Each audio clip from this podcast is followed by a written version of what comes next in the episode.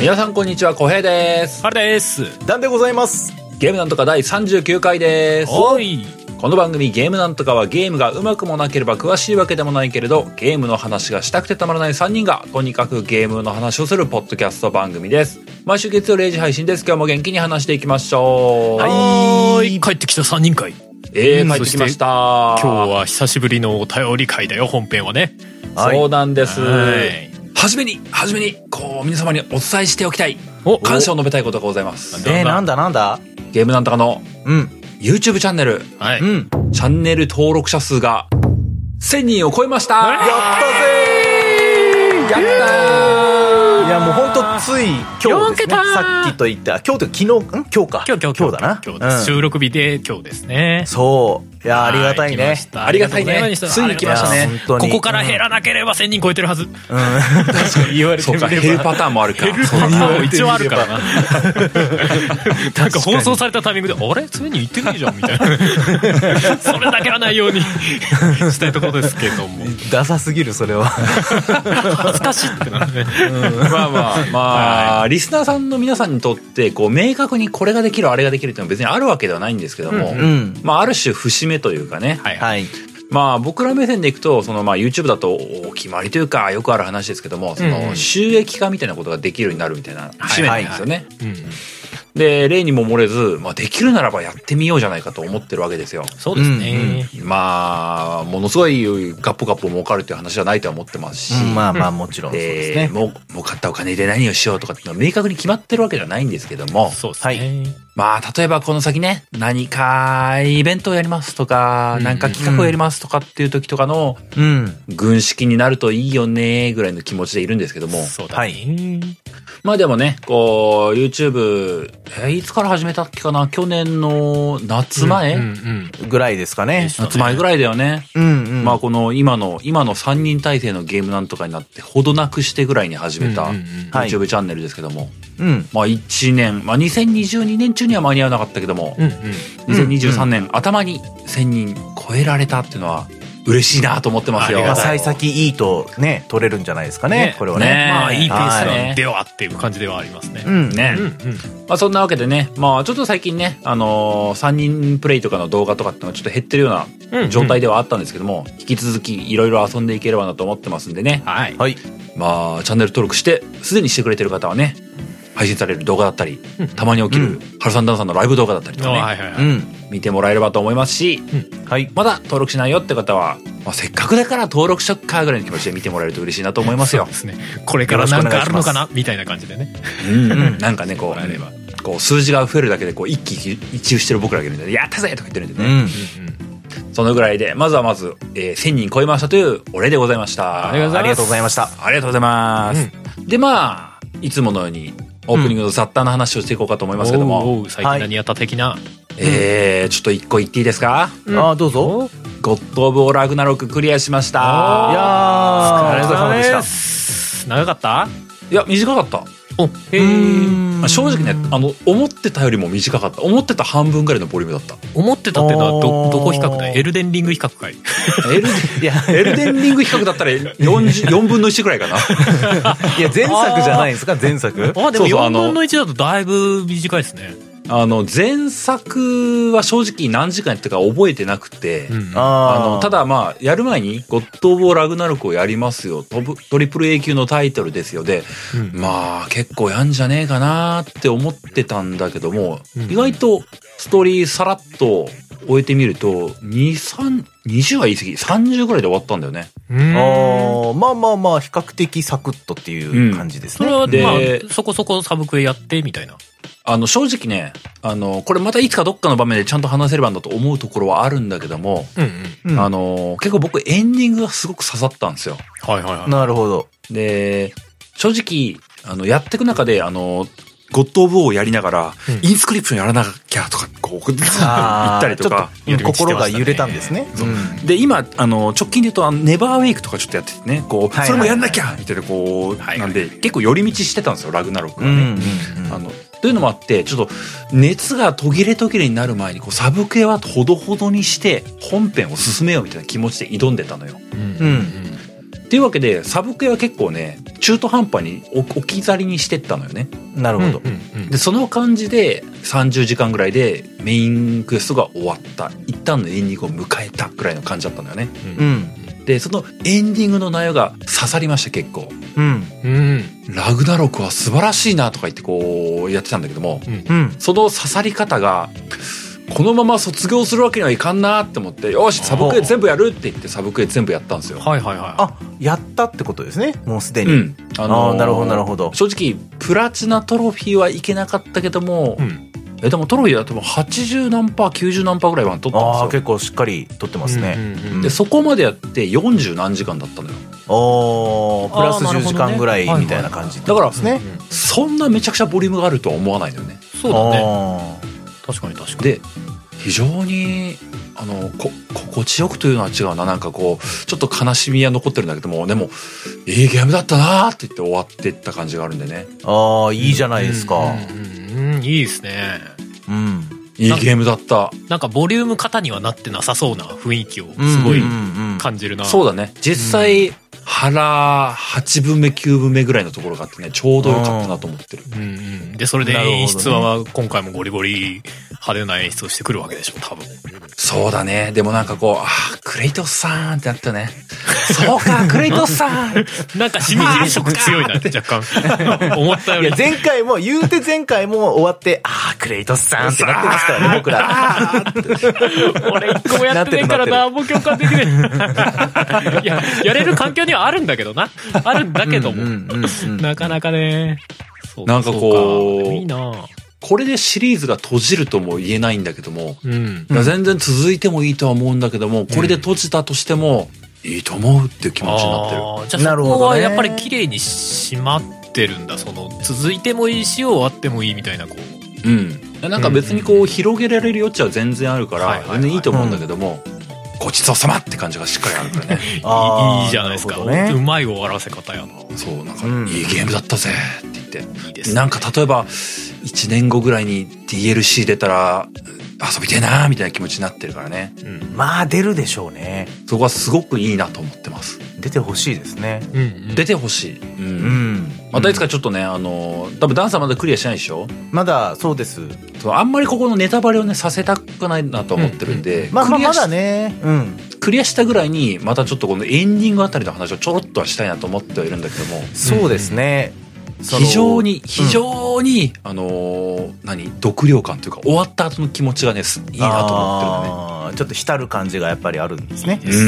うんそうなの、うんクレイクレイトスさんってなるんですよね聞いた、さっき聞いたそれ。いや、まあ、ねネタバレできないからな。そそう言うしかねえみたいな。うん、そう、なるほど、なるほど。そうおじうえを思い出すわ。あ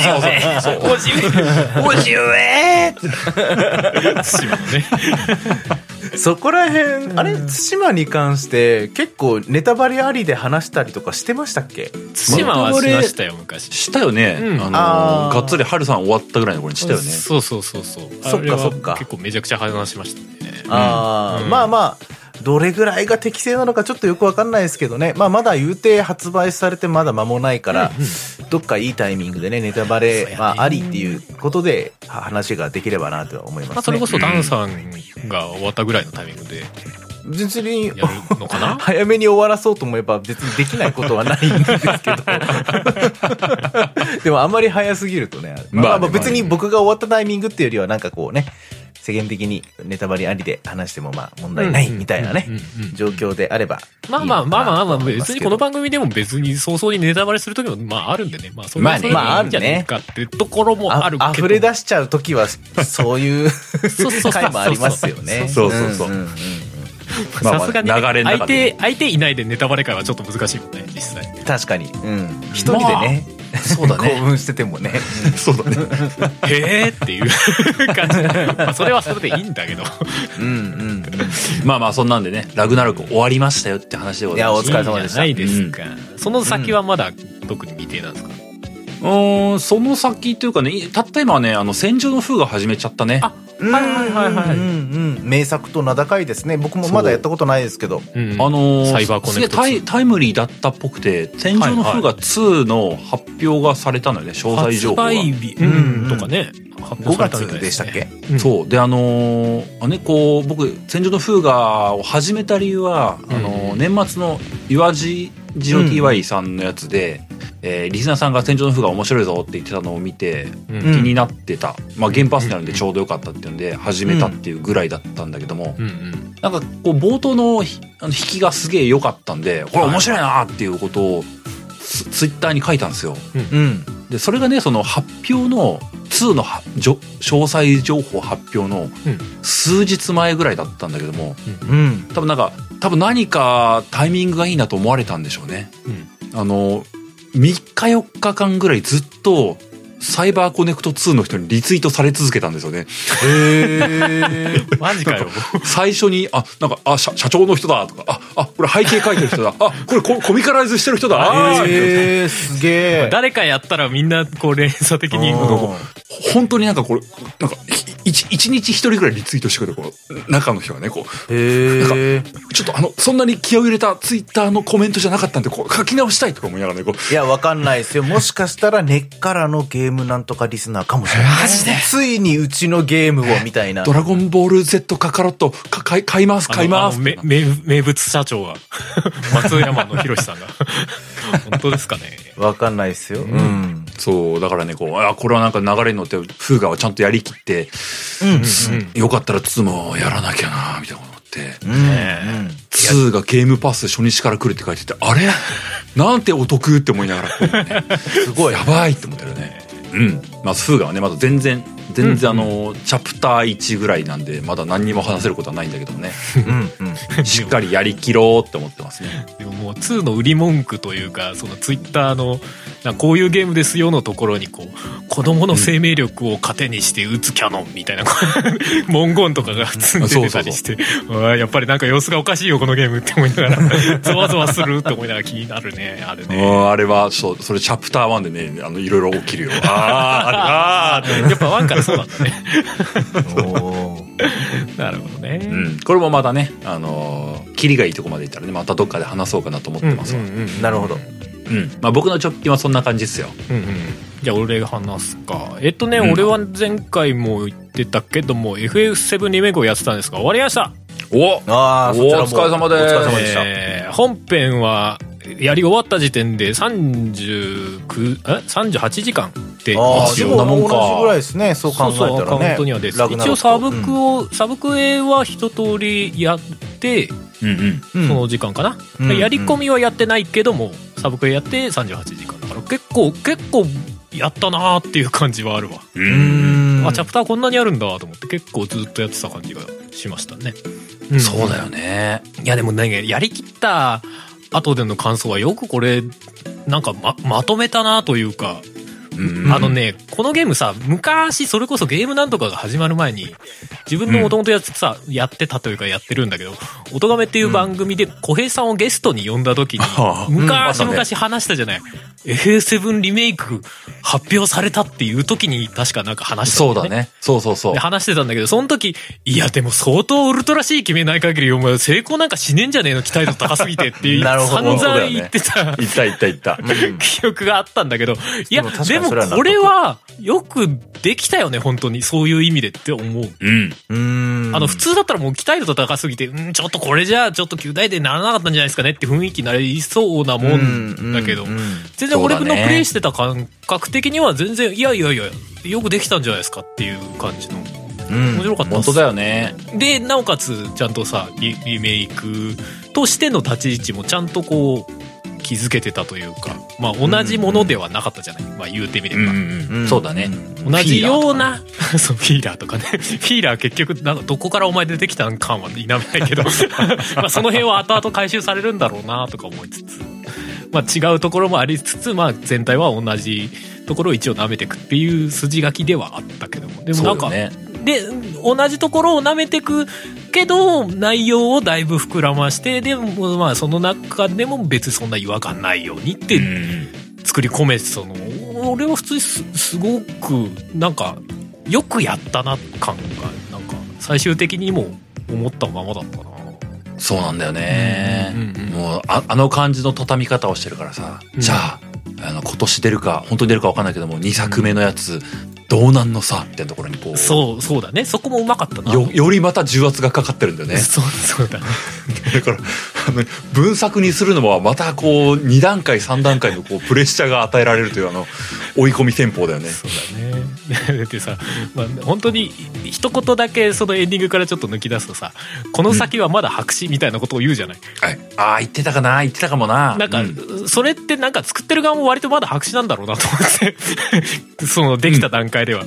ちょっとなんそうだかとそ思うこはいろいろ透けて見えてちょっと面白かったよねなんかこれ普通に作ってる側の本音なんだろうなみたいなさ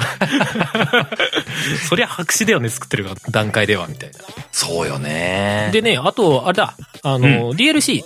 まあ俗に言うユフィ編ですね、おうおうおうユフィ編もクリアしましたけど浩平さんってユフィのとこまでやったんでしたっけ DLC やってないユフィ編ってそもそも PS4 版あったんだっけあったんだっけそうだないんだああ、そう PS5 だそうだ版のみ。そうそこ5限定多だったんだ分今はやれるんだと思うけどもとイりンタあえずまーだミやッってシはいョないンで足されたみたいな感じだったもんね。ああ、確かそねうイかンタ。ーミッションじゃない、インターグレードで足されたみたいうんな。うんうう。んんうんうんうんうん、感じだったか。そうか、そうか。ああれはね、長さ的には本当にチャプター2つ分で、こう、1個の街とうん1個のダンジョンぐらいの感じで、そんなにボリュームなかったですね。だからなんか、ステ、キャラクターのステータス的にも割と、その本編の後半ぐらいのステータスから始まって、うんうんガーって終わる感じで、あもう終わりなんだみたいな 結構サクッとできてよかったですまあでも DLC って感じだよねうんうん、うんまあそうだよな現実まあなんか僕もやっててそのユフィ編はやってないけども、んそのセブンやっててセブンリメイクやってて思ってたのはさうんうんあのーその分作にするで本当序盤の部分しか触れないんだけども、あのーまあ冒頭からセフィロス出したりとかさうんうんあのほ本編まんまリメイクだったら出ないようなうん序盤のところでちゃんとセフィロスの話を絡めて回収してきたのはうんその熱量を持たせるって意味ではうまい巻き返しの仕方をしてるよなとは思ってたんですよね。そうだねフィーラーとかもね結構序盤からでねユフィもこのタイミングで出すのって結構ちょっと早いじゃないうんうんでもなんかその、まあ、人気キャラだってのもあるだろうしうんうんうんこういう出し方は大事な気がすんだよなそうね、個人的にはダージオブ・ケロベロスとかあの辺とのこう絡みというかそうよねいやそうよねあのメインパーティーにいなかった面もちゃんと出てくるよっていう あのエンディングで出てこない人たちね俗に言うねうんあの仲間にしないでもエンディはいはングいそにうか多そうか足そうか見つけちゃう人たちの一人なんだよね、ユフィは、うん、うん、そうだよね、うんそうそうだからその辺のキャラクターもちゃんと出てくるよ的な目配せだったのかなみたいなるほなど。感もあるけどもう記憶も結構おぼろげだけどもなんか部分的に血ットシーとかも出てなかったっけゲットシーあの猫型は一瞬出てきましたね一瞬出るよね確かそうだよねなんかそういう匂わせ結構いっぱいあったよなみたいありなまし記た憶もあ ったりだねただなんかシドが出てくる気配が一切ないみたいな指あー導そうだな指導はまだ出なかっ っていうかなんか最終的にもシド出番あるんかみたいなちょっと思ったりた した確かにこのさこの3部作で飛空艇の役割があるのか怪しいよな あーまあいやマジでなワいいすねールドマップあるか怪しいもんなそうですあでもねあれだよ DLC の中であのうんえっとね、FF7 の本編の中でコンドルフォートっていう場所があって、そこでななんんか、かあの、聞き覚えがあるな覚えてんなえっとね、タワーディフェンスみたいなミニゲームができたんですよ。もともとの FF7 でね。ああああああそれがミニゲームとして入ってました。そのユフィ編の中に。へだから逆に言うと、もうコンドルフォートは、 リメイクシリーズの中では出てこないのかなとか。あー逆本編には逆に組み込まれない と。そうそう、ミニゲームとして回収みたいなことなのかしら。 なるほどとかちょっとなるほどなまあそれはそれでまあ要素としてちゃんと回収するっていうのはなんか心意気としてはすごいなと思いましたけどね、うんうん逆まあに確かになうんうん、本編ではちょっとそこまで回収しきれないかもしれないんでとかなのかしらとかねうん思わないでもないですけどうんうんうんまあでもそこまで含めて多分ユフィ編は10時間とかも行ってないだろうからまあ、50時間とか全部で行ってないのかなって思うけど、まあ、にしてもそのオープンワールドとかじゃなくてさ割とこうストレートというかのゲームでそんだけやらせるってことは結構な作り込みもやっぱりちゃんとしてるよなと思って。確かにねうんうんううんうん。ん、よくできてるなと 思いました今更ながらですけどそうか、うんセブンリメイクお疲れ様です。ありがとうございますやっうんとクリアして、これで晴れて僕は「ゼルダの伝説ブレス・オブ・ザ・ワイルド」に手を出し始めましたおーつい最と近うとう来ましたか。とうとう。ええええええあのなんか妙に静かなスタートをするゲー ムねすんごい静かね、まあ、のゲーム確かねに、確かに最初、確かに。 BGM そうだったかもななあと思ってあああ。んな静かに始まるゲえ、それームはプレイ、プレイアブルになってからってことですよね。多分そうねそうそうそうそうそう、かにいやでも最初の時点でもほとんど BGM なかったような印象でしたけどねフィールド歩いててあんまり BGM ないよね、確かに。まあ確かにね、あの、戦闘が始まったら BGM が鳴るとか、そああれぐうらんいその。れはあるけど基本はほぼ BGM なくて俺の印象だとやっぱりワンダと巨像っぽいのが一番ああ、なるほどね。まあまあ感覚としては近かったかなんていうか、こうやっぱそれぞれの SE がちゃんとこう粒立ってるような印象はありますな、ようんうね。んそれはそう、うんでも基本はうん BGM なくてその環境を感じさせるみたいなそうそうそうそうそう。のが重きを置かれてたりとか、うんあと四字登りモーションだったりとか あの、わうん握力みたいなさゲージがあったりとか、頑張りゲージね。そうそうそう、んワンダっぽいみたいな感じはちょっと確かにね感じたけどねうんうんうんまあ本当にまだ序盤なんで今あのなんかいろんなこうアイテムあるじゃないですか今回のはい使えるおもちゃ的な、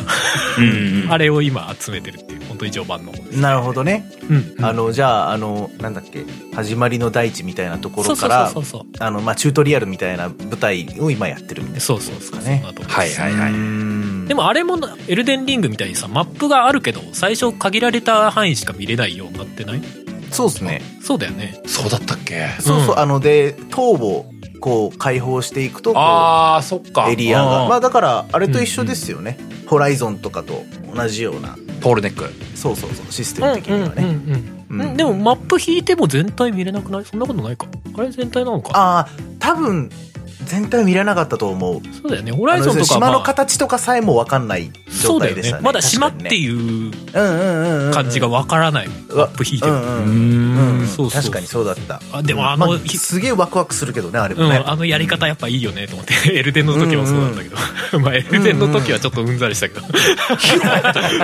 マジ まだ、北にある、まだ。 嘘だろうってどこまで広がるんだよこのマップここオートだよね、みた いな。ここがゴールじゃなかったの、みたいなね。そうそうそう。 まあそれはあるけど、うんまあまあ、そこのね、どうなっていくのかもちょっといろいろ楽しみですけど、まあ現状そんな感じですね。うんうんうん。はいなるほどね。うんうん。じゃあ、ダンさんは最近どうなのえー、まあ、手短に言いますけれども。うん、そう。はい。 はい。あのー、フォースポークン。えはいーはいはいと、今収録日が26日ですが、うんおととい24日に、えー確か PS 版とかが発売になって、僕がプレイしてる PC 版は昨日25日に発売と。おーこういうことになってですね。まあ、あの、まあ、序盤今やってみてるよ、みたいなところなんですけど、うんうん。あのー僕の想定していたよりも、うん。今すっごい楽しいと思ってます。やったプレイしててね。いぜや、だからね、喜ばしいなとは思うんですよ。いいじゃんまあただ、まあ僕の PC スペックが足りないっていうのもあるのかもしれないんですけど、うんうん。なんを言えば、あの、ロードが長い。ロへーードがね、長い。へえ。あ、これはね、こだれかはら、何フファストトラベルとかそういうァストトラベルもそうだし、死んじゃってからのリスタートもそうだし、へーあの、ムービーに入る時にも結構、ううん、うん、みたいな感じ。へえテンポがね、ちょっと、あれあれみたいな感じになっちゃうから、そこがもったいないって思っちゃえ。う。なるほどね。だからまあ、それこそ快適にできるような設定にすればいい。まあ、PC 版だからそう感じるのか、まあ、コンソール版だったらこう最適化されててそういう風に感じないようになってるのか、ちょっとわからないんですけれども、それについてはお答えできますよ、私。お体験版でフォースポークンあ、そっかそっかそっかそっか。 PS5 でやりましたけど、ど、どんな感じでしたあの、おうファストトラベルは瞬間ですよ。えー、ロードは PS5。ない人し。いや、まあ、体験版なんでわかんないですけどね。実際製品版でどうでかはも言われてみればごめんなさい僕ファストトラベル一回もまだやってないかも本当でもまあまあずっと他のところはあんまり意識してなかったから正直わかんないっていうのがあれだけどファいスやトトとラいベルうはの瞬も間でしねたファストトラベル僕ねうんうん。今回、うんうんマップをほとんど見てないんですよ、ほうほうまほうマップを開くのにも時間がかかるっていうのもあるんですけど実なはるほど。マップっていうタブを開いてからしばらくずっとグレーな画面を見続けへてー5秒ぐらい待ったあそうならんだマップが出てくるみたいな感じだからちょっとそれは面倒くせえなっていうのも一つあるんだけど、うんうんそれ以上にあのいい意味でうん歩きたいっていうのがあるんですよね。へえはいはい。なんかあれは移動が楽しいってみんな言うんだね。そううんスパイダーマン的なというか。あのーもうもうまさしくおっしゃる通りで歩くスパイダーマンみたいな、歩くスパイダーマン。そうお おでパルクールだからね言うてまあね,、まあ、確かにスパイダーマンも言うてパルクールするじゃないですか、うんうん、そうだ、ね。まあね、やっぱスパイダーマンっていうとこをね、やっぱどうしてもビルとビルの間をね、うんあのー、雲の糸でビューンって行くのがスパイダーマンってイメージかもしんないですけど、うんうんパルクールアクションがやっぱスパイダーマンの魅力の僕一番大きいところだと思うんですよ。うんうんすそうだねごい簡単な操作でかっこよくアクションを決められるっていうのが結構僕はスパイダーマンをやっててすごくいいなって思ってたんですけど、うんうん。それとほぼ同等の、ーもしくはそれよりもちょっと上行ってるかもしれない。おー僕の感覚としては。おーおーあの、あ、こんなに手軽にこんなかっこよくできんだ、みたいなのがうん、すごい感じたんですよね。フォースボークンやっててう。で、ただ、その、ちょっとやっぱり最初は分かりづらいっていうか、うんシンプルなんだけど、あれ、ここの部分のルールってどうなってんのみたいなのが、うんちょっとよく分かってない。まだ未だにちょっと、しっかりちょっとやってるんだけど、うんうんうんうん。ここってなんでこの回避は今できなかったんだっ けみたいな。あーはあはあはあ。うん、なんか魔法スタミナみたいなのがあるんですよね。うんほうほうほう。うんその、えっ、と、パルクールも普通のパルクールと魔法パルクールっていうのがあって、わからねえよ。ななるほど。うんうんまあ、魔法パルクールを覚えちゃうと普通のパルクール一切しなくなるんですけど、はまああ単純にめちゃくちゃ身体機能が上がった状態で、うんキラキラ光りながらパルクールできるみたいな状態なんですよね、魔法パルクールってうん。だから、うんむちゃくちゃ速く走れるし、はいはういん。あの、ちょっとした段差でも、超かっこよく、こう、その段差を笛行って、こう、うんうんうんふわっとこう飛びながら行ってくれるので、うん。なんかそれがもう楽しくて楽しくてうん、で、すごいいい感じに起伏があってね、うんうん。エリアが分かれてたりとかするんだけれども、そのエリアの中でも、あの、なんて言うんですかね、こう、それぞれ敵が湧くスポットみたいなのがあるんですうんね。うんうんちょっとしたこう村の跡地みたいなところとか、うんうんまあ、ちょっとしたこう、なんかこう、ホラー穴みたいな。洞窟とまでは言わないけど、こうちょっとこう、ボコッと入ってるホラー穴みたいな。そういうところにこう、敵がこう、湧いてたりとかするんですけど、うんその湧いてるエリアの、なんかエリアの作り方が多分うまいんでしょうね。うんそのエリアに入ったら、その他のところはあんまり視界に入らないように作られてるというか、起伏が激しいから、いろんな壁がしっかりあって、うんその中に集中できるというか、戦闘にこう集中できる。で、戦闘して終わったら宝箱を開けさせてもろて、みたいな。で、ん敵がなんか落としてドロップしてないかなっていうのを見て、うんで、さあ次行こうっていう時には必ずちょっとした段差を超えていくんですよ。その時にやっぱりボスバスバスバスバーンってこうで無意味に高いところに登りたくなっちゃうんだよね。あんなにかっこよくされちゃうとい。やまあそれはそうでしょうなそう。で、やっぱりちゃんと分かってて、高いところにはちゃんと何かしらアイテムを置いてくれてるんですよ。なるほどでなるほどしかも別にそれは、なんていうんですか、別に取らなくったっていいものなんですよ。うんうんう言んってしまえば、なんかのちょっとした素材だったりだとか、その魔法がちょっとだけなんかこう使えるようになるみたいな、よりちょっと良くなるみたいなねうんうん。取らないほ、取らないよりは取った方がいいんだけど、全部しらみつぶしに取らなくてもいいようなものがいい感じのバランスで置いてあって、うん登ったところで、ただ景色がいいねだけで終わらないような登って損したっていう気持ちにならないいいうんバランス調整がされてるんですよ、大事よねなるほどなるほど。そうで気がついたら次のファストトラベルポイントについてるみたいな感覚ずっとやってるんですよねううんん。だからもうストーリリーとか関係なくずっとマップ内を散策してる感 じはいはいはい。うんうんうん。うん、だからそれこそ、あのー僕が初めてその、ね、ブルベレス、えーブレス・オブ・ザ・ワイルドをやった時もちょっと似たような感覚あったんですよね、うんなんか近いあはいはいれこはいっちに何があるんだろうあれこっちに何があるんだろうっていうのをずーっと繰り返してったら、うんあれなんか新しい街に来ちゃったなみたいなうんそういう感覚がすごくあってただオープンワールドとは言えないんですよねストーリーのに合わせてちゃんとこうんうエリアに区切りがあって、うんあここは今行くべきところじゃないわって主人公が言ってこう引き返したりとかあすーなるるほどんねで完全にこう野放しにはしないというかそうそうそうそうある程度の指針はちゃんと示してくれるわけねそこゲームはうねただもともとマップがめちゃくちゃ広いんで、うんうんそのはいじゃあ今からあそこに行くのが一番の目標ですけどまあサイドのやつもいくつかあるんでやるならやってくださいみたいなまあモンスター戦ってもいいですよみたいな状態になった時にはてどこに行けばいいんだろうってなるぐらいはめちゃくちゃ広いですうんまあでも移動が早いと、まあ広くないとみたいなとこもあるんだろうね。そうですね。うん。で、まあ移動がやっぱりしっかり楽しく作ってあるんで、僕は、あ、これはいいゲームだなっていうふうに感じてます。いいじゃないですか。はい。まあただ序なる盤ほども序盤なんでね、うん序盤も序盤なんで何とも言えないですけど、うんうんストーリーとか演出面とか、うまあうんセリフ回しとかに関しては、今のところ僕の期待は上回って ません。今のところ。ああ、でもそれうん。をまあ超えるぐらい、そう。まあアクションというかその移動が楽しい。うんうん。移動が楽しいし、あの、エルデンリングを超えるぐらい、うん。おー難易度が高い敵がいっぱいいます。ええすげえな。結構ほら、あの、序盤にめちゃくちゃ強い、うんうんなんかボ、ボスじゃないけど、はいはい。強敵を序盤にポンと置くみたいなのは、うんうんまあ、最近よくあるっちゃあるじゃないですか。うんもちろんエルデンリングでもありましたけど。うんうんで、で、あ、そういう敵だと思って、僕、実は1本収録してるんですよ。こあの、へホーーホースポークの動画、昨日撮ったんですよね。で、で、もう本当に序盤も序盤で初めてフィールドを自由に歩けるみたいな状態になった時にすぐ街から出たらすぐいたんですよ、うんうんでっかいクマさんが、うんあクこマれがいたのそうで2回挑んでもう速攻一撃で殺されるの2回あったんでこれあこれ例のやつだと思ってう、 んこいつを倒すっていう動画を撮ろうと思ったんですよね、はいうんうはんいはい。何十回死んだかめちゃくちゃ大変だったん ですよ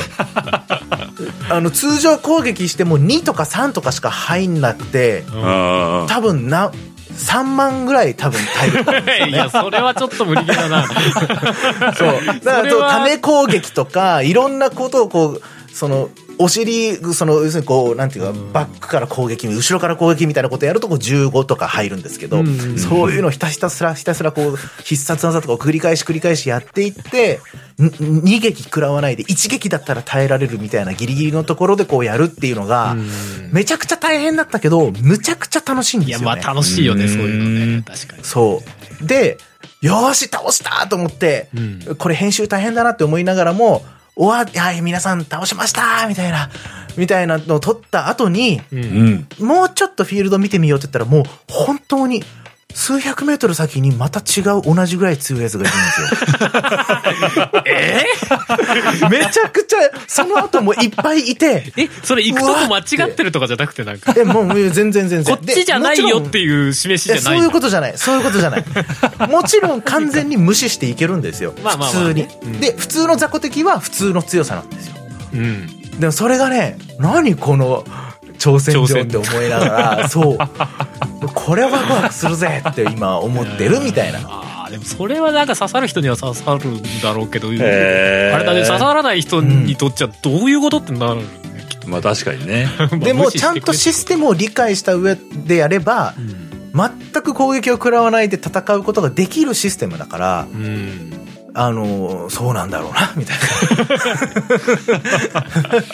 あ挑戦状なんでしょうねきっとなな、うんある種、配信者向きな取り組みだよね、う。そうかもしんないですね。ねうん、いや非常に面白く楽しんでますよ。うんなるほどね。いいじゃないですかえ うんー非常に生々しい感想だな、なんかな。確かに確かはい、よかったとな思るほいまどな、まあ、なんかね、世間的にもね、フォースポークンなんか、いそうだね話題になってるいいいだ、悪いだみたいなね、話題になってるからね。す。うんうんうまあ、ん。この先パッチとかも来てまた変わったりもするんだろうとも思うけどもね。そうですにね。ねううんんうんまあ、でもなんかね、しスクエニの新規 IP だからね、こううまいことね、あの、確立してほしいとは思って思うけどね。確かにうんうんねいいいい感じになってほしいよねうん、そう。うんうんまあでもね、すごく長くなったオープニングとかでしたからね。 そうだはいね手短にね長くなりましたけどもうん。はい。はい3人の近況でございました。はいはいえー、じゃあ今日もね、本編入っていこうかと思いますけど、今日は久々のお便り会です。はいはいははいいまあそれもね、あのー年末ぐらいに GOTY 企画をちょっとね延長戦をしちゃったんでね、うんうんお便り会をスキップしちゃったという事情もあったんでね、はい結構、はい久々の2ヶ月ぶりぐらいの通常お便り会になります。うんうん。なんでね、まあ時間許す限りたっぷり読んでいこいければなと思いますね。早速本編入っていこうかと思います。おーい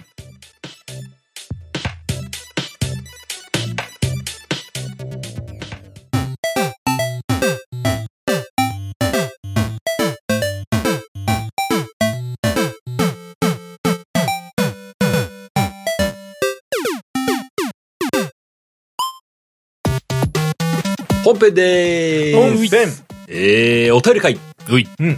まあ、いつものようにね、こう、三人順繰りで選んで読んでいければと思いますけども、はいじゃあ、今回は、あえてのダンさんからいきますか。おうわー僕からですということで、うええー、じゃあですね、うん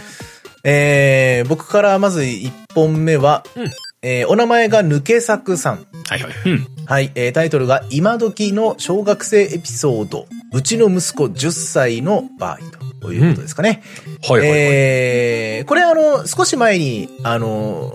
子供の頃の僕らのね、あの、うんうんゲームの、ゲームライフこんなんだったみたいな話をさせてもらった時に、うんだね。そういえば最近の子供ってどんなゲームライフなんだろうって、ねぜひ送ってくださいっていうふうに多分言っていたのを聞いて、うんうんうんえーいただいてそれに対して送ってくださったっていう感じだと思います。ありがとうございます。はいはい。ありがとうございます。ありがとうございはまいす。では本編。えーあーじゃあ本、本文いきたいと思います。うん。えーいつも楽しく聞かせていただいております。ありがとうございますありがとうございますありがとうございレます。ベル37で、えー今時の小学生エピソードと出てきてましたので、えーうちの息子10歳、かっこ小4のお話をさせていただきたいと思います。うんうん。えーうちの息子は小学校に入る直前、年長の終わり頃からスイッチでフォートナイトにはまり、へえかれこれ4年が経ちます。えすごいですね。年長さんってフォートナイトですよ。 5歳、5歳でえー、マジやばくないっすか小学生になってなくて TPS できんだねすげすげしえ。てねえ。ねすごいの私もゲームは大好きなもののう、んドラクエ、FF 等の JRPG やファイアーエムブレム等のうんうんシミュレーションゲームが好きで、うんフォートナイトの、フォートナイトのような TPS や FPS は一切やらないのですが、うんえー息子は YouTube で情報を得ながら自分で操作を覚え、小1の頃からボイスチャットもやるようになりました。えー、えーってことはなもうその頃の年齢で自分からフォートナイトにたどり着いたってことそうでしょうね。すそうごいそうじゃないそうすごいね。まああ、でも、友達とかもあるだろうけどねそうか YouTube とかで、やっぱりこれみんなやってるからなんか面白そうってなったってことか。うん。まあもしくはその、小1とか年長さんとかっていうよりも、こうなんかこう、なんていうんですかね。うん。年上の、こう、あー友達とかそねうか、そういうのもある。友。達の兄ちゃんがやってるとかね。うんうんうん。そういうところからかもしれないです。誰かがやってるの見てとかね。うんうんうん。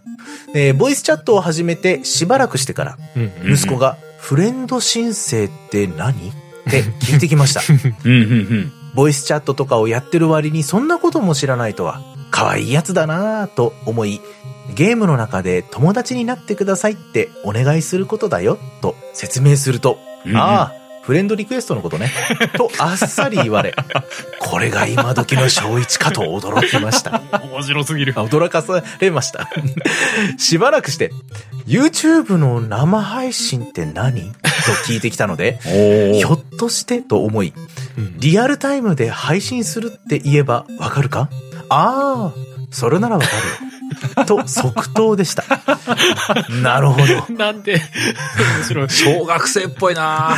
やっぱ俺らの常識とは違うのだなと感心させられました。あー本当だねあー面白いあ。えー今から1年前、息子が小3の頃ですが、うんうん。えー私のパソコンにグラフィック、グラフィックボードを増設してゲームを遊べるようにしました。うんうんうんうん。 PC ゲームパスを契約し遊びまくってやろうと思っていたら、うんパソコンでフォートナイトをやるのを気に入ってしまい、私が遊べなくなってしまったため、うんえー自分のスイッチでやれよと言うと、うんスイッチだと FPS が低いし、ラグいからパソコ ンがいいと断言されました。想像以上に明確な理由だったので、な、ならやらしたるわ、と思わず許してしまいました。 よく笑い。翔さん面白いなぁえー子供がオンラインゲームというといろいろ心配事もありますが、知らない人には敬語で話し、暴言がひどい人には、あえひどい人は相手にせずブロックしたりと、うん楽しく遊ぶために自分でいろいろと考えて身につけているようです。コロナの影響もあるかと思いますが、毎日のように学校の友達と時間を決めて、フォートナイトの中で集合し、ゲームと関係ない雑談もしながら楽しんでいます。えーえ私も子供の頃は友達と集まってワイワイとファミコンで遊ぶのが最高に楽しかったのですが、えーリアルとオンラインの違いはあるものの、友達と一緒に遊ぶとより楽しいというのは変わってないなと思いました。うん以上、今時の小学生エピソード、うちの息子10歳の場合でした。ではでは、これからも配信楽しみにしております。ということで、いただきました。ありがとうございますありがとうございます。すごいいいエピソや素晴らしいーすげえな素晴らしい。ねいいドおだ便育りってる育ってるっていういのがすげえ感じられるねこいれやー、ねなんていうかな。本当だねこうあ思った通りっちゃ通りなんです けど、それでもやっぱり、ちょっとこれやっぱ読んでて笑っちゃうというか、うんあそんななんだってやっぱ思っちゃうというか、そうね YouTube の生配信って何をリアルタイムで配信する生配信するって伝わるんだとかさ、そうあのそうフレンド申漢請字の意味がわからんってそう話。そうそうそうそうそうそう漢字の意味は分かんないんだけどフレンドリクエストは伝わるっていうそとかさそのなんかね中間な感じがねそうそうそうそうすごいいいよそうね微妙にずれてる、ずれて覚えてるというか、そうだねっていうかゲームの中で出てくる単語は知ってるみたいな感じねそうそうそうそうそうそうそうそう。あるよねだから僕らそもういう結のね局そういう部分あったじゃないですか。あるあるねゲームの中で初めて覚えた英単語とあか。るある、これなんて読むの、うんって言葉で聞いたら分かるみたいなやつとかね 逆にそうそうそうそうそうそう。ね、エンチャントとかを先に覚えちゃうみたいなね。そうだね。ゲームの中で漢字としては知ってるけど読みは知らあんまり知らなかったうんうんうんとかあの勘違いして読んだりとうんかはいはねそういうのとかもあるよねそうそうそうそうそう。んだからそういうのを多分、まあ、現代版でやってるわけですよね。うんううんうんんうん。うん、でも、やっぱね、あのーまあ別にこの今の小学生がというわけじゃないんですけど、若い人全般的になんかこう、やっぱ人間としてよくできてる人が多いよなってすごい僕は感じるんですけど、ううんんうん。その最後の方に書いていただいてる、その、まあオンラインで繋がってるけど、結局まあ敬語もちゃんと話せてるし、なんかこう自分に害をなす人はししっかりブロックできたりっていうのは、うんなんか若い頃にこれ経験してたら結構大人になって、 あれ良かったなって思えるんじゃないかなって思うん本で当すよだね。ね。うんうんうんうん。まあ別にその、なんていうんですかね、こう、オンラインのだけがね、あの、いいというわけではないんですけど、うんうんうん。結局ね、しっかり親御さんがね、あの、見守る中でう、んしっかりその環境が整ってるんであれば、やっぱりゲームで得られるものっていうのは大きいんだろうなってすっげえ感じますね。そうだね。それはそれで経験をしてるんだよね。そうだね尊い経験だよねやっぱりねうんうんうんうん。なるほどなにしてはもその年でさやっぱ YouTube とかがさその、うん全然手に届く範囲にあってさそれこそ小学校1年とかさ、うんうんもっと低い年齢でも全然その自分から好きなものを見に行けるメディアがあるってもう俺らの次元と違いすぎて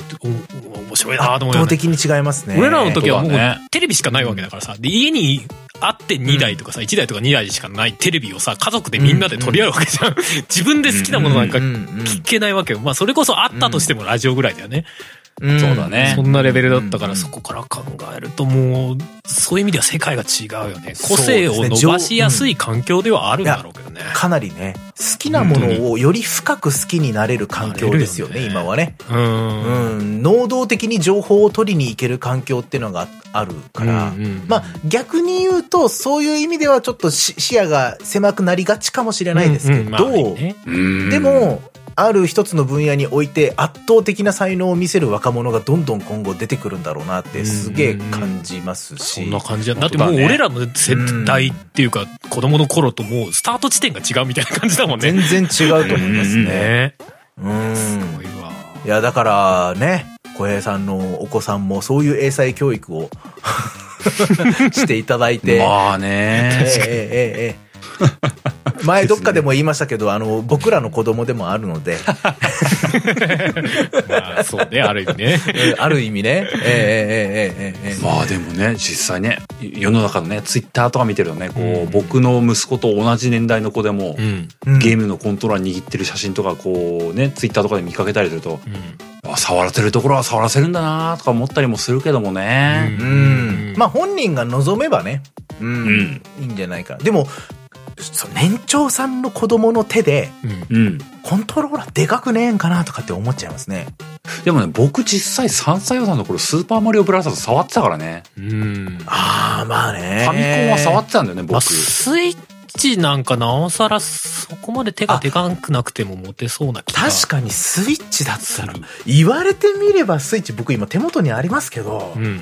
そうか。比較的子いいんだ供の手に合わせて作ってやるんだ。あそれはあるかも ね大人の手だと若干全体小さい感じあるよね、うん。もう圧倒的に操作しづれえぜって思ってたんだけまたど、また任天堂の評価がまた上がっていく そうかってすっげえ今納 得した。万人に遊べるサイズなんやそうかもね僕今確勝かにね手に PS4 とか5とかのコントローラーイメージして、うん子供の手にはでかいかもって思ったけど、スイッチじゃんって今思ったら、そうだねねまあまうあん小小3になったらもう PC でやってるから、そう、のコントローラーじゃなくてあ そうキーマウスですよねそうそうキーマウでやってることを考えてた ら、もう全然関係なくなっちゃうけど。うんうん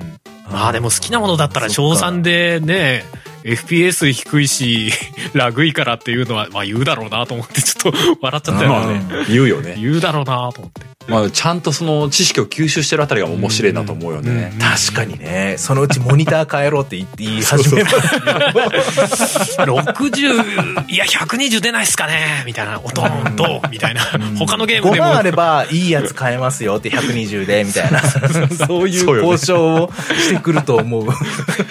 あその頃にはもう自分でお小遣いで買ってるかもしれないですね本当にねあーパソコン組み出してるかもしれないからねうんでもそういう意味じゃありえるゲーム自体にはとりあえずとりあえずフォートナイトだったらゲーム自体にはお金がか基本はかからないですからね、うんそういう周辺機器とかにお金が回ったりするかもしれないですね、そうだよな、うんフォートナイト自体無料なんだもんなそこも大きいよなそうですうねんううんんいやでもなんていうかこうゲームっていう共通のあのねなんていうか趣味というかうん話題がまあ親子であるっていうのはすごく素敵なことだと思うんですけど、うんうんこの抜け作さんの感覚からすると、まあわかんないですよ。このお便りの中でおっしゃってないんでわかんないけど、やっぱうんドラクエ、FF、そういう JRPG とかファイアーエンブレムとか、うんまあ好みがものすごく僕と似通ってるなっていう感じがすっげえするんですけど、うんうんその物語の中から感じる何かみたいなのを、息子にも感じてほしいぜ、みたいな気持ちが多分、ふつふつと出てるんじゃないかなと。おーフォートナイトいいよね。うん、面白いよね。でも、こっちはどうかなみたいな感じで、こうあ、 JRPG 進めたいぜ、みたいな気持ちとか。まあ自分らの世代だとどうしてもそういうのはやらないのかなーって思っちゃうところはまああるよねうん確かにねまあまあまあ、まあみたいな。もし手が空いたらでいいんだけど、みたいな。やってみな、まあまあ、み基たいな。本はね、まあ、友達とやるコミュニケーションだからね、まあ、一人でやるゲームあんまやんないかもしれないけどね、みたいな。とか言いながら、ちょっとそっとなんかこう、ゲームなんとかを、とかを聞ける環境を置いといていただけると。そうすると、ちょっとこの番組からこうそういうゲームに興味持ってもらえるかもしれない。ね伝わるかな小学生にゲームなんとか魅力伝わるかな自信ねえな厳しいなフォートナイトとか一切やってないもんな、確かにな、うちの番組基本同年代か上の方ばっかり聞いてるようなイメージあるからなあでもわざとお父さんがスピーカーでこうゲームなんとか聞くとき家でこうちょっと大きめの音量で聞いてもらえたらちょっと一緒に聞いてもらえるかそうもでしれすない。ねでもまあそのドラクエとか FF とかまあそういう JRPG とかだとこうねここはこうするんだよっていうふうに教えてあげられるみたいなそういう多分ね気持ちが多分あると思うんですよまあ一ね回頼ってほしい俺なんをかみたいなうん、やり始めちゃったらなんかちょっとそういう関係というか、向こうにとっても新鮮だし、こっちにもちょっと先輩面できますみたい な、ね、ことにはなるかなとか思ったりもするけどね。実際はわかんないけどね。まあまあままああ何にしてそうもだなあの素晴らしいお便りありがとうございいいまですしたね、いいです。すごく生々しくて、ええええええ面白かった面ね白かったですね。うんありがとうございましたありがとうございますありがとうございましたじゃあじ次ゃはあ俺です次かね2通目はうんハルさんお願いしますねはいはい。じゃあ、えー、自分がチョイスしたのは、えー、お名前ガルディさん。ほいほい件名が、GOTY、パートナーと遊びたいゲームということで。おおおううんうんうん。えー、はじめまして、ガルディと申します。いつも楽しくラジオを拝聴しております。うんうんありがとうございますえーありがとうございます GOTY ゲームオブザイヤーですね、の企画に関して、自分の知らなかったゲームを皆さんがお勧めしてくれることもあり、今度自分でやってみたいと思えるものでした。ううんえーウェブサイトに投稿するのはちょっぴり恥ずかしいので、皆様にメッセージという形でご紹介したいと思います。はいはい私が最もいいと思った今年のゲームは PS5 のオーバークック王国のフルコースです。ううんんえー今年コロナで2年間離れ離れだったパートナーと結婚し、おお、おめでとうおございめでとまうごす。ざいますおおめでとうございます日本で一緒に暮らせるようになりました。過去、彼女はフィリピン出身。ほうほううん一方、今までテレビゲームをしたことのない彼女と一緒に夢中になって遊べたのがこのオーバークックです。うんとても単純な操作で、かつお互いに口頭でコミュニケーションを取りながら遊んでいます。うんもう20時間ぐらい遊んでいるかもしれません。へえすごい。えー、Please chop vegetable。まあうんおそらく野菜切ってくれ的なね。うんうんえー、サーブディッシュファースト。うんうん先にさあ先料理運んでくれと。えーうん don't cook a lot of rice. ご飯たくさん炊かないでください。など、おー時には怒号が飛ぶことがありますが、わちゃわちゃしていて、パートナーと遊ぶにはぴったりのゲームだと思います。皆さんにはパートナーとできるおすすめのゲームありますかを教えていただけると幸いです。これからも配信楽しみにしています。ということでした。あありがとうございますありがとうございますりがとうございます。おばいくやーく。おうん、オーバークックいいゲームですおよね。ばくくいいですね。なるほどな自分もやったことありますね。今2も出てますよね、確かね。そうですね。俺がやったのは2だったかな。で、これは、うんうんうんえっ、と、ガルディさんが言ってるのは多分1と2合わせたやつじゃなかったかあ、な。そうなんだ。おー確か。このフルコースっていうのは、その、ワン、ツーみたいなだっ話たようなんな気がする。まあ、おーなんかなる PS5 向けに出てたやつだったような気がしま。ですすね。うんうん。はいはいはいいや、いいですよ。あれ、うんあれ、なるほどね でもね、俺も、俺もオーバークックやったことあって、全然面白かったんですよ。面白かったんですけど、うんうんある程度以上、あの、進んでいくと、あのゲームステージ制なんで、あのね、単純にステージが難しくなってですね、うん一、個ミスしただけでなんかめっちゃ、ステージクリアできなくなってくるみたいなレベルになってくるんですよ。三つ星なんてとんでもないみたいな感じになりますよでね。ねね、あのね、本当に息が合ってないとクリアできなくなってきてですね、うん一つ間違えるだけで、うんってなる の。、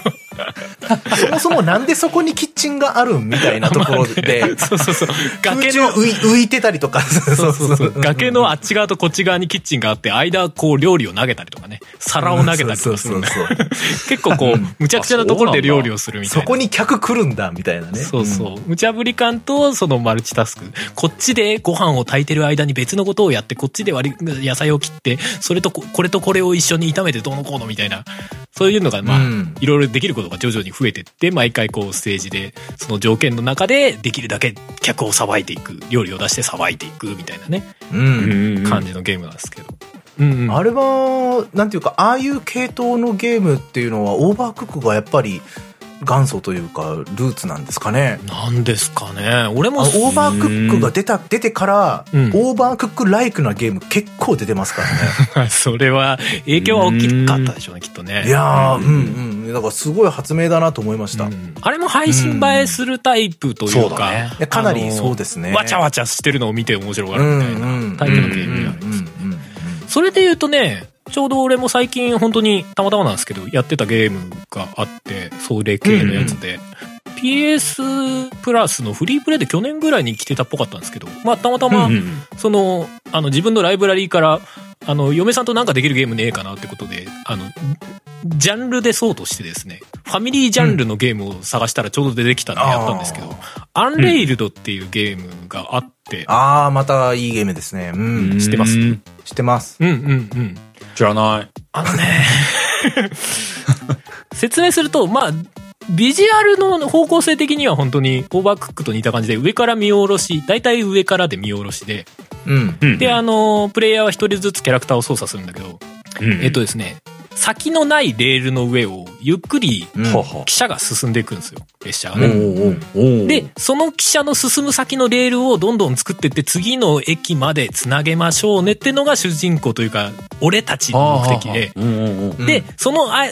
次の駅までの間に、あの、木だったりとか、岩だったりとかがあるんですよ。うんで、それを破壊しつつ、で、その木なり岩、岩だったりを壊すと、その、えっ、と、木材とか石の素材が出てくるんですね。そこにポコって。うんで、そいつを持ち運んで、汽車にレールを作る車両がついてるんで、そのレールを作る車両車両に素材を運んでってボンって入れるんですよあ。そうするとあーそこにレールができるんですよ。で、なるそほどのなるほど作ったレールを、その、列車が進んでる先にポンポンまで置いていくんですよ。で、次の駅まで繋げていくみたいな感じが、まあ、大まかな流れ。で、その間の途中その次の駅までの途中に川とかが流れてて、そこは川が流れてたらそのまま、あの、レール引けないから、あの、木の素材で一回橋を作ってからその上にレールを引かなきゃいけなかったりとか。うん。うんうん、あとは、うんえーとね、列車が汽車なんですよね。だから多分、熱を帯びるんですよね。うん。で、水がどんどんなくなってっちゃうから、どんどん熱暴走みたいな状態になっちゃったやつを、水を汲んできて、その、列車に水をバシャってかけると、はあ。水を補給すると、まあ、その、熱暴走が収まるみたいな。うんうんだから、その、素材を集めるのと、道を切り開くのと、あと、その水で冷やしたりを同時にやらなきゃいけないみたいなね。うんそういう、まあ、ある種、本当に、オーバークックみたいな流れではあるけど、うんなもるうほちどょっとなんか、こう、ローグライクっていうか、毎回入るたびにマップが違ったりとか、そういううん。カジュアルさもある。うゲーんムうんうんこれは普通にね、あの、嫁さんとやってたんですけど、面白かったですね。うんいいうんね。うんうん。あの、なるほどね。線路がどうしてもそれ以上作れないのに、うん作れないという事実がもう確定してしまってるけど、ゆっくりこう列車がその線路が と途切れるところに突っ込んでいくのをただ見守るしかない瞬間とか、最後ね。あーみたいな。で、ね、そこに、その、線路がもうないと、ん先端から一個ずつボンボンボンボンってこう、なくなっていくんですよね。事故ってくる。 それで、そう、ゲームオーバーってなるんだけど、そのシュールな感じとかめちゃくちゃ良かったっすよね。へえ。あのね、その、列車自体も、あのね、レールはクロスすることができないんですよ。だから、うんうん一回レールを引いちゃったところに電車が走り始めちゃうと、その、自分のレールが邪魔になって、行きたい方向に行けないパターンとか出てきちゃうんですよ。うん、うん。要はこっち側に行けるなと思ってレール引き始めちゃったんだけど、その先はもう行き止まりになっちゃってて、やべえ、戻らなきゃっていう時に自分のレールが邪魔になって戻れないみたいなことが出てきたりすあるあ、。なるほど。うん、。だからまあそういうのもある意味考えつつ、レールを引いていかなきゃいけなかったりとか、そう。で、あとまあ、そ、そういうことがないように、なんかコンパスがついた車両を途中で変えたりとか、あとなんか夜っていう概念もあるんで、夜になったら明かりがないと、あの、周りが見えなくなっちゃいますよとか、そういううん昼夜の概念があって、で、その、うん電気をつける車両を買いますでも電気つけるためには木材がないと電気つかないっすみたいなやつとかまあ要はやることが増えるみたいなね、要素もあったりうとん、う。か、うんんうんうん。うーん。まあ、あれは面白かったですね最高4人までできるらしくてまあ俺は嫁さんと2人でやってたんですけど、うん、うんうんこれはねいや、かな3り人でやっても面白いんじゃないですか。ああ確かにね、うんゲームなんとか確かにねなるほどねちなみにねあれねひ一人でもできるんですよあのマルチプレイ専用かと思ったら大変でしょう、一人であは。のそう、俺も一人だと、うんこれ絶対手足らなくなるでしょって思ったんだけど、あのね、一人だと、ロボットがお付きとしてきて、で、そのロボットにひたすら指示を出せるのよ。えなんで自分、俺は、ひたすら木とか岩を削ってるから、その、ひたすら物を運んでレールを作ってくれるとか頼めるんですよ。あうあ、んリアルタイムにそれは頼めるんだそうそう、リアルタイムにジェスチャーみたいなのが、おー本来多分マルチプレイ用のジェスチャーみたいのがあるんだけど、そのジェスチャーを出すと、キッっていうや、ジェスチャーを出すと、えっ、と、木を切りに行ってくれるんですよ。そのロボットが自分で考えて、へーうろうろっつって、ボコボコボコって木のあるところに、斧持ってボコボコボコって切って、ひたすら切ってくれるみたいなこれ。で、あと、この辺の木切ってくれとか指示出せるんですよ。へえ。そうそうそうそう。結構頭のいい AI がついてて。で、なんかそうのん、今はこれやってるけど、ちょっと、あの、車両の熱暴走がひどくなってきたから、水やっといて、っつったらもう、バケツのジェスチャー出すと、水汲んできてちゃんと火消してくれるみたいな。うん結構テキパキ動いて。てくれて。だからそれはそれで、なんかその、いかにこう、的確な指示をロボットに出せるかみたいな、べ別芸の面白さがあるというか、なるほど一人ね。でも楽しいゲームでしたね。うんうんうん。これは良かったですね。おすすめですへえ。それこそオーバークック好きな人は普通に面う白んそう、うんうん。っていうか系統としてはは、いまあ、楽しみ方は同じ同じようなそうだね方向性ですね。確タかイプにで。すねそうそうそうそううんうん。入りやすいなるほどね。おすすめですようん。ちなみにお二人はなんかそういうゲームってありますパートナーとみたいな僕はあのー、前ね、ちょっとこの番組でどっかで話したと思うんですけど、うんうん。あのー、多分これスイッチでしか出てないと思うんですけど、一緒にチョキッとスニッパーズっていはいはいはいはいあ、はい俺はいはい。おーチェックしてるうわ が、おすすめです。えー、やっぱいいんすかあれめちゃくちゃおもろいですね。へーめっちゃ頭も使うし、うんなんか頭使わなくてもおもろいみたいな。なんかアクションパズルみたいなやつですね。そうですね。うんううんんうんうんあの、お互いにお互いを削り合う という。結構言葉だけ聞くとやばいな難しそうだけど。いや、でもまあ、そうとしか言いようがないんですけど、本当にこう、ちょきっとするっていう感じなんですよね。自分のはいはいはい形とうんうん相手の形を重ねて、うん重なったところで、ボタンを押した方が相手をその分削るっていう感じなんですよね。うんうんうんで、それでそのお互いに形を変えていきながら、そのステージのお題をクリアしていくって、まあ、上からボールが降ってくるから、それを受け止めて、こっちの、なんかこう、筒のところに入れてね、みたいなお題が出てたら、そのボールを受け止められるような、こう、U の字の形にならなきゃねっていう風になって、じゃあ、じゃああんたちょっとしゃがんで、ちょっと横向いて、みたいな感じで、こう、横向いたところで自分がこう、上の方をちょっと削ってあげて、みたいな。じゃあボールを出して、はい、あ、ゆっくりゆっくりゆっくりみたいな。でも、その筒がちょっと高くなってるから、じゃあ今度は俺を下敷きにして、あんた俺の上に乗って、その U の字のになってるのをこう、カリカリカリカリカリカリってこう角度が変えられるんで、カリカリカリカリカリカリカリってこう、うーんって角度を変えて、こうボールがうまいこと筒に入りました。やったね、ステージクリア。みたいなのが、どんどんどんどんこう、いろんなパターンで難易度もこう上がっていって、みたいなう、んそういうタイプのゲームなんですけど、なるほどねあれ面白そうだよね、めちゃくちゃ面白かったし、そのゲームに慣れてなくても、やっぱ結構直感的というか感覚的にわかりやすい、えーそんゲーなムな感んじで、うんうんうんうん、その、むしろ、なんかこう、なんでしょうね、その、ゲームっていう意識でない方がうんいいかもしれないっていうレベルですね。うんうんそうんの、なんか折り紙とか、なんかもしくは、そういうので遊んでるみたいなぐらいの気持ちにならないと、うん発想としてどうクリアすればいいのかっていうのがだいぶ後半難しくなってくるので、うんうんなんかね、なんかこう頭の固定概体念操をみたいな感じそうそうそううそう、んこう取り外すみたいな感じの感覚で遊ぶといいし、こうクリアした後に本当に3秒ぐらいうんお互いフリーで動ける時間があるんですよね。はいはいクリアーって なって、はいはい、クリアーってなった後に、なんかこう、それ、ここから暗転するまで3秒ぐらいあるんですよ。多分あれ絶対わざと3秒あると思うんですよね おう。その間に、お互いめちゃくちゃこう、お互いを削り合 う。そう。で、削り合ったら、ほぼほぼ95%ぐらい削られちゃうと、一回パーンってこう、なくなっちゃうんですよ。はいはいで、まへたー、こう、折りたたまれた紙みたいなのがこう、パリパリパリパリっとこう開いていって、ふわっつってこう、復活するんですよね、そのキャラクターおが。なるほど、うんうんだからその、け、消せ、どっちが先にお相手を消せるかみた いな。急に格ゲーが始まるそうそう。その3秒ぐらいの間で、 オラオラオラオラオラみたいな感じで、こう、やり合うみたいなのも。一瞬の戯れ合いがあるわけね。そうそう。それもね、すげえ楽しいんですよね。うんうんうん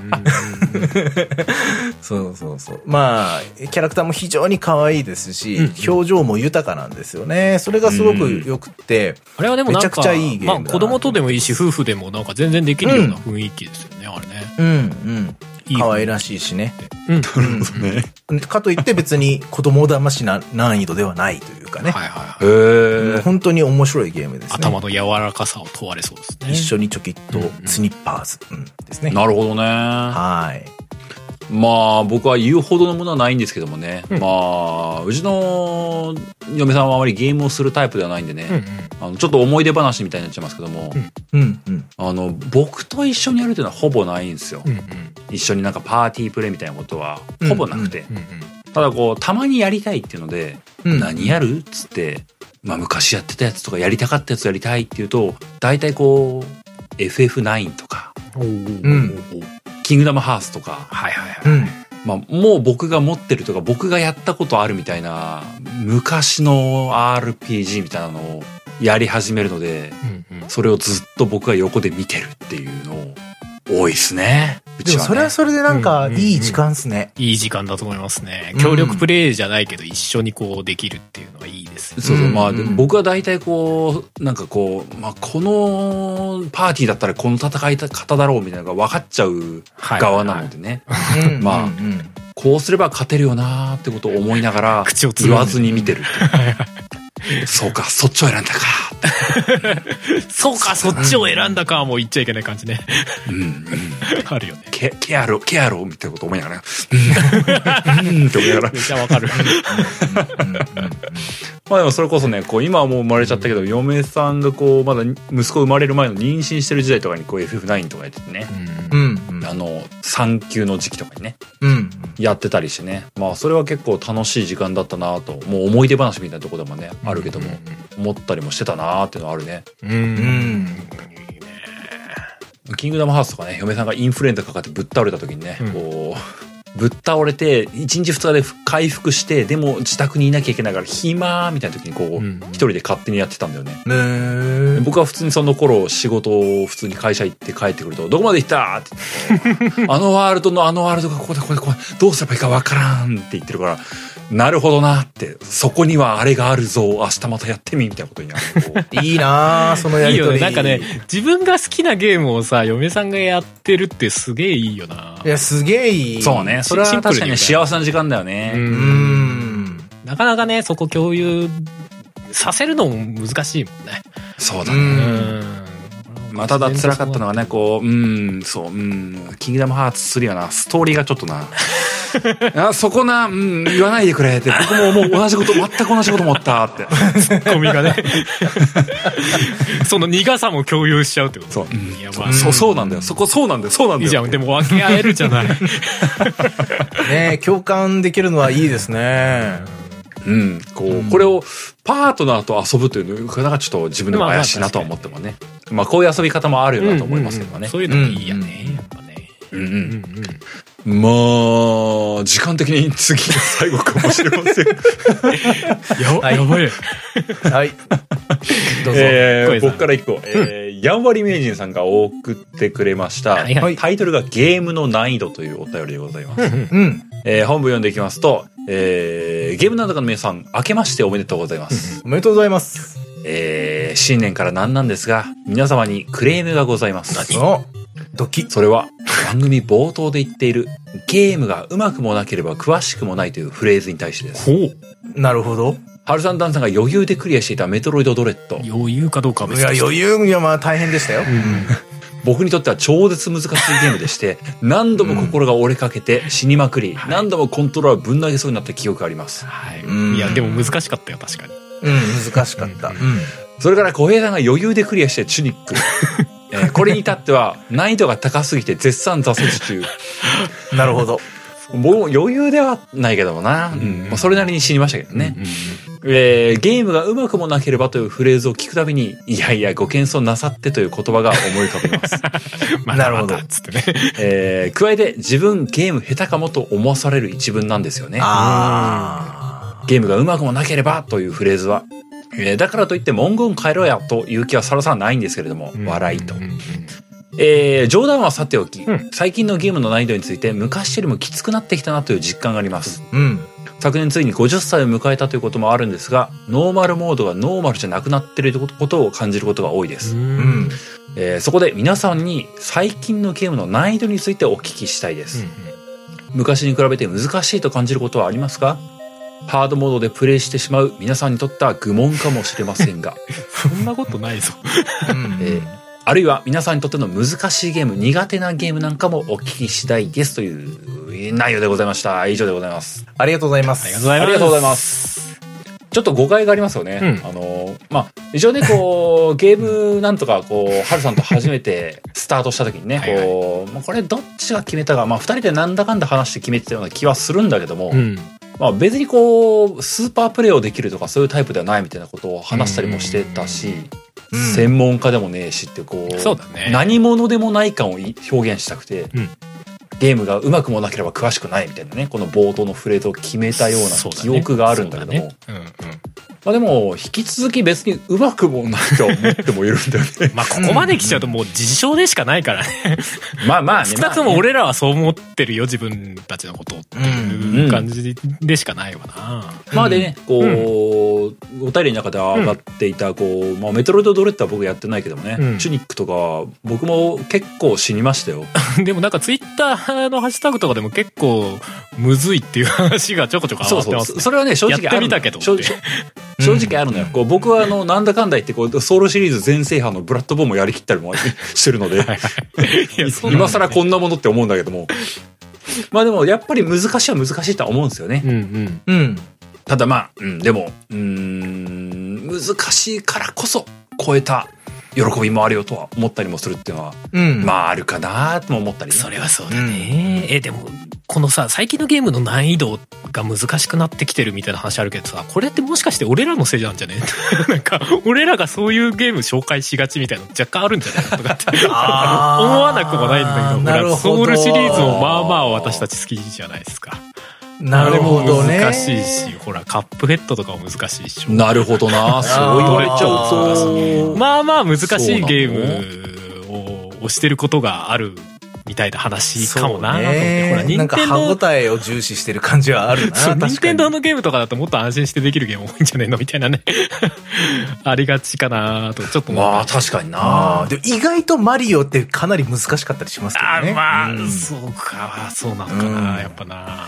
やでもこのね、お便りの中でおっしゃってる、そのうん昔はそんなに難易度高くなかったよねっていうのは、うんその昔っていうのはいつ頃のどのジャンルのどういうゲームのことを指してるかによりますけど、うんうんむしろ僕は逆だと思ってて、うん逆というか、それは幅がしっかり取られるようになったなっていう感じはあるんですよありね。ますありますそううん、難易度高めが好きな人も、うんそうじゃない人も楽しめるように最近はかなり配慮して作られてるなっていう印象があるので、うんうんむしろなんだったら、ね、その、あのロックマンとかどうやねんとか、はいはいはい思っちゃうわけですよ、僕としては。 そう、もうロックマンで言うと、俺ちょうどあの、スイッチで買ったロックマン11を最近ちょっとだけ触ったんだけどさ、うんうんうん、あれも、確かに難易度的には昔のロックマンと遜色ないぐらいの、まあ、鬼畜っぷりなんすよ。もうなんか、うんうんうん即死トラップいっぱいあるんですよ。うんうんで、やってるんだけど、でも、ステージを繰り返してると、なんかお金みたいなものが溜まってって、それでちょっと、こうんうんうんう、落ちても即死しなくなりますよみたいなるほなどアねイテムを変えたりとかうんうん、そういうのが出てくるから、だからやっぱなんか、難易度を一方的に難しくなるというか、いい難易度の難しさを作れるようになってきたのかな、今はって、むしろ感じるとこそうはあでる。すね、うんそういう救済措置があったりとそうそうかそうそうあとはその圧倒的に説明不足なところとかあったじゃないですか昔のゲームってそうねそんなの分からんよみたいなことって結構あったじゃないですか、うんうん。でもそれがもうすごい最近は全部丁寧にうんうん。説明してくれてるので、うんでしかもそのそれがなんかこう無理やりこう説明長いこと説明を聞いてねじゃなくって、うん。こう、チュートリアルとあんまりできるだけ感じさせないように感じさせないようにっていう工夫がものすごくうされていて、こうんう、段階的にこう、プレイしてたらなんとなくこう、分かっていくみたいな作りになってるのが多い印象があるのでう、んうん。うんうんなんか僕は感覚としては最近の方が難易度はまあ下がってるというよりはこう結構極端に難しいものもあれば極端に優しいっていうそういういろんなモードを用意してくれてるよねっていううん感じはありますね、うん昔のゲームの方が難しい救救済措置みたいなの増えたよね増えたというかあの、んうんちゃんと用意してくれるようになったよね繰り返してると徐々にこう難易度が下がるような仕組みだったりとかね入れてることが多いかもしれない、ゲームね死んでるとねどどうします難易度変え てみますってこと言われるじゃんちょっとあのそこで屈辱感すごいやつねくしゃ いいつでもいつでも変えられますからねみたいなそうそうそう何回も死んでるとあな何た回もが出てく下る手とか言ってるわけじゃないんですいつでも変えられるっていう事実だけ伝えときますねみたいなこのイベント飛ばしますかとかねそうそうそうそうここここ飛ばしてクリアしたことにしますとか言われてそれを許さない気持ちは僕ら結構共通してあると思うんです けそどう。だねそうまあゲルかこの野郎っつってうんうんなるね余計に燃える感じはある。あるそうよね。あの一方でなんかそういうのが増えたからこそ、あのーまあ、チュニックとかは無敵オプションとかがあるんだけども、うんその、うんうんやめとくみたいなそういう促しはなくて、うんうんあのお前が決めたんなら最後までやれみたいなこう置き方もするし、うんあのアンダーテールとかも思ったんだけども、うんここまでやれるやつはやれよみたいな出し方もするのもあるじゃないあるあるうん確かに。確かこに。ことさらインディーゲーはそういうニュアンスをあにそう振だねり切っちゃうのが多いっていう印象がうんそうですねカップヘッドも多分そうだと思うんだけどそうああそうだイねンディーゲーはその難易度うん柔らかくなってきたよねに反響を翻してるゲームが割とある気がする確かにね。うん確かに。どっちかっていうと、うん、トリプル A に多い感じはしますね。うんうんそのうまい、ことやってるね難易度設定が幅広いっていうのはね。うん。そうだね。確かにこう、そうだね。PS スタジオのゲームとかやってて本当思うもんな。な そんうかだ、ね誰でも遊べるようにって配慮はそんな至もれんねえりも尽んくな。あれせなんりてですよね、本当うに。んなんならもう分かんない範囲で死ねば死ぬほどちょっとずつ難易度下がってるとかやってそうだもんねああ、ありえる。あ可能性としてはあり得る。ななるほどなるほどそそそうやって UX をコントロールしていくみたいな。体験をなんねかこう、ね。そう、何回か死んだ後に、これぐらいだったら確実に勝てそうな調整が自動で入って、よっしゃ、勝てたーみたいな、こう、このゲーム面白いみたいな、ーうん脳汁を出させるみたいな、うわいやいや全然ありありああっりえてるもおかしくあはなりいえるよね。レベルの話だと思います、うおー おーいや、なんか本当にや、やられてたら、うんなんか、嬉しいような悲しいようなみた いな。そこまでの配慮が嬉しい気もするし、なんか乗り越えられなかった自分が悲しい気もするし、みたいな、ね。まあ そうねそうねうんうんでもそれを表に出しちゃうとそれこそでやってる意味なくなっちゃうしねみたいうんな難ましあいそとうこでそもうあそうる、隠れてやるっ ていう。うん、なるほど。まあでもね、あとはまあ確かに、あの、年を取って、より厳しくなってきたなってのは、まあ感じなくもないかなとは思う。まああるああーる一部ではあるやっぱりまあ特に反射神経を問われるようなうんタイプのゲームだとそうかもしれないですね。うん、なんかそれは思うよね。僕はキングダムハーツとか最高難易度もやる気なくなっちゃったもん な。そうだねああ。プラス時間とこれ。らえ性がなくなってるっていうのはあるかもなってちょっあと圧そう倒だね的にこらえ性はなくなってますね。うん昔と比べると。ちょっともう、これを続けるのはしんどい。なんでゲームまでしんどい思いしなきゃいけないんだみたいな 気分になる時あーそれははああるる。だから俺、それはあれだよ確かに。なんかその、ハードでやりがちみたいなこと、ハードプレイをしてしまう皆さんって書いてあるけど、うん俺は全然やるとき、ノーマルでやること多いっすよ。普通。僕僕もね、は、あの難易度いじるのはね、うんあの、2周目の時か、うん。まあ歴代というキングダムハーツぐらいだったかな。うんキングダムハーツは諸事情があってね、あの、スクエニさんのお決まりのこう、最高難易度じゃないと見れないムービーとかっていう制限がね、ああ、なるほど。さい最近はね、薄れてきたんだけどもね、やっぱあったんだよね。あまあ、あーうんそういうのはあるかもね。だからもうやるっていう決めてやるのも結構あったんだようね。ん。なるほど。シリーズやたらやってて、こう、操作に慣れすぎてるやつとかは、まあ、上げる可能性はあるけど、基本は、それこそこらえ性じゃないけど、 あの、プレイしててしんどくなるの嫌だなと思って、最近はノーマルで やっちゃうことが多いですね。うん。うん。僕は最高難易度からチャレンジしおー、素て。晴でも、どらうしい、ね。しても無理ってなったら1個下げるっていうのはありますおーね。やる強いね。な、うんでも、でも最近なんかこう、え、どれがハードモードみたいなのがわかんないネーミングとかしてくるじゃないですか。ありますね。なんあかる、ね素直につけあないやつ。のーそうそうそうそう、あのーそれこそフォースポークン、さっき話したフォースポークンのモードが3つあって、うんおーおー1個がストーリーモード。これ最近よく聞きますよね。うんイージーモードが多分ストーリーモードなんですよね。うんうんうん。そのアクションとかに気をとわとらわれずにストーリーを一番楽しめるよっていうのがあって。でそう、だね。えっと、並び的にはストーリーモード、で、真ん中にもう一個あって、で、三つ目に、あの、アクションモードみたいな表現がされてたんですうよんね、うん。あ、これ多分難易度一番高いやつだなと思ったんですよはいはいはい。で、よくわかんないのが真ん中、うんオープンワールドモード。なんだそれ。これは何っ